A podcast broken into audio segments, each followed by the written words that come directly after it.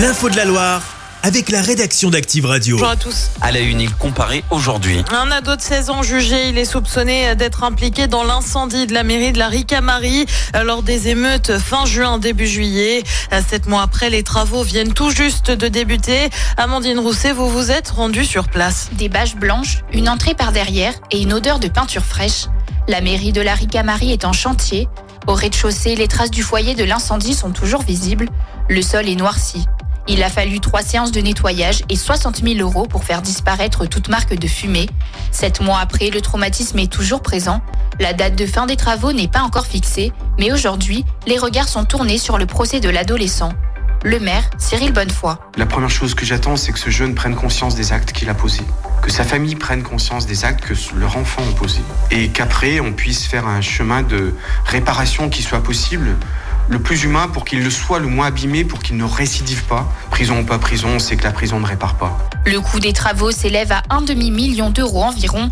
30 000 ne seront pas pris en charge par l'assurance. La collectivité va donc solliciter l'État pour obtenir des aides. Les photos sont à retrouver sur activeradio.com. L'actu, c'est aussi cette disparition inquiétante du côté de Saint-Sauveur-en-Rue.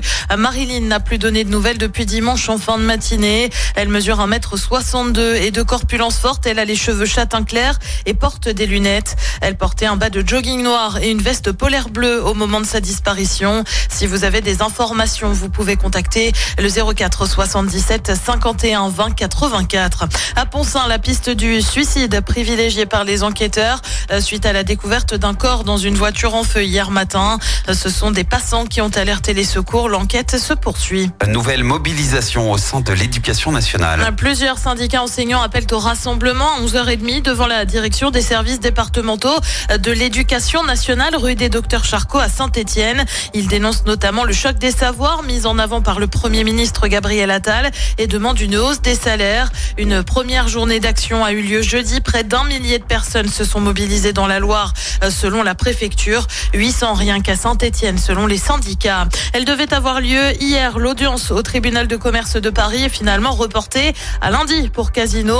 Un report en partie dû à l'avis défavorable du comité social, économique et central de l'enseigne stéphanoise sur la procédure de sauvegarde accélérée.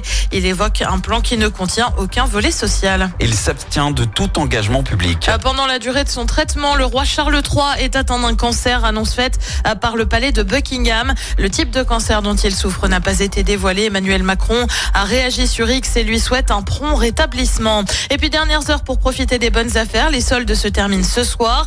Selon l'Alliance du commerce, mais aussi le syndicat des indépendants et TPE, les magasins enregistrent une baisse du chiffre d'affaires de 6 à 30% par rapport à l'année dernière lors des soldes. Et puis un petit mot de basket avec de la Pro B à suivre ce soir. Saint-Chamond accueille Antibes à l'Arena. Le coup d'envoi, c'est à 20h30.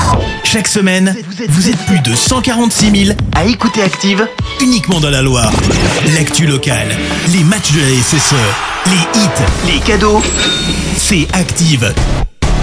Source Médiamétrie, IR local, habitude d'écoute en audience semaine dans la Loire des 13 ans et plus, de septembre 2021 à juin 2023.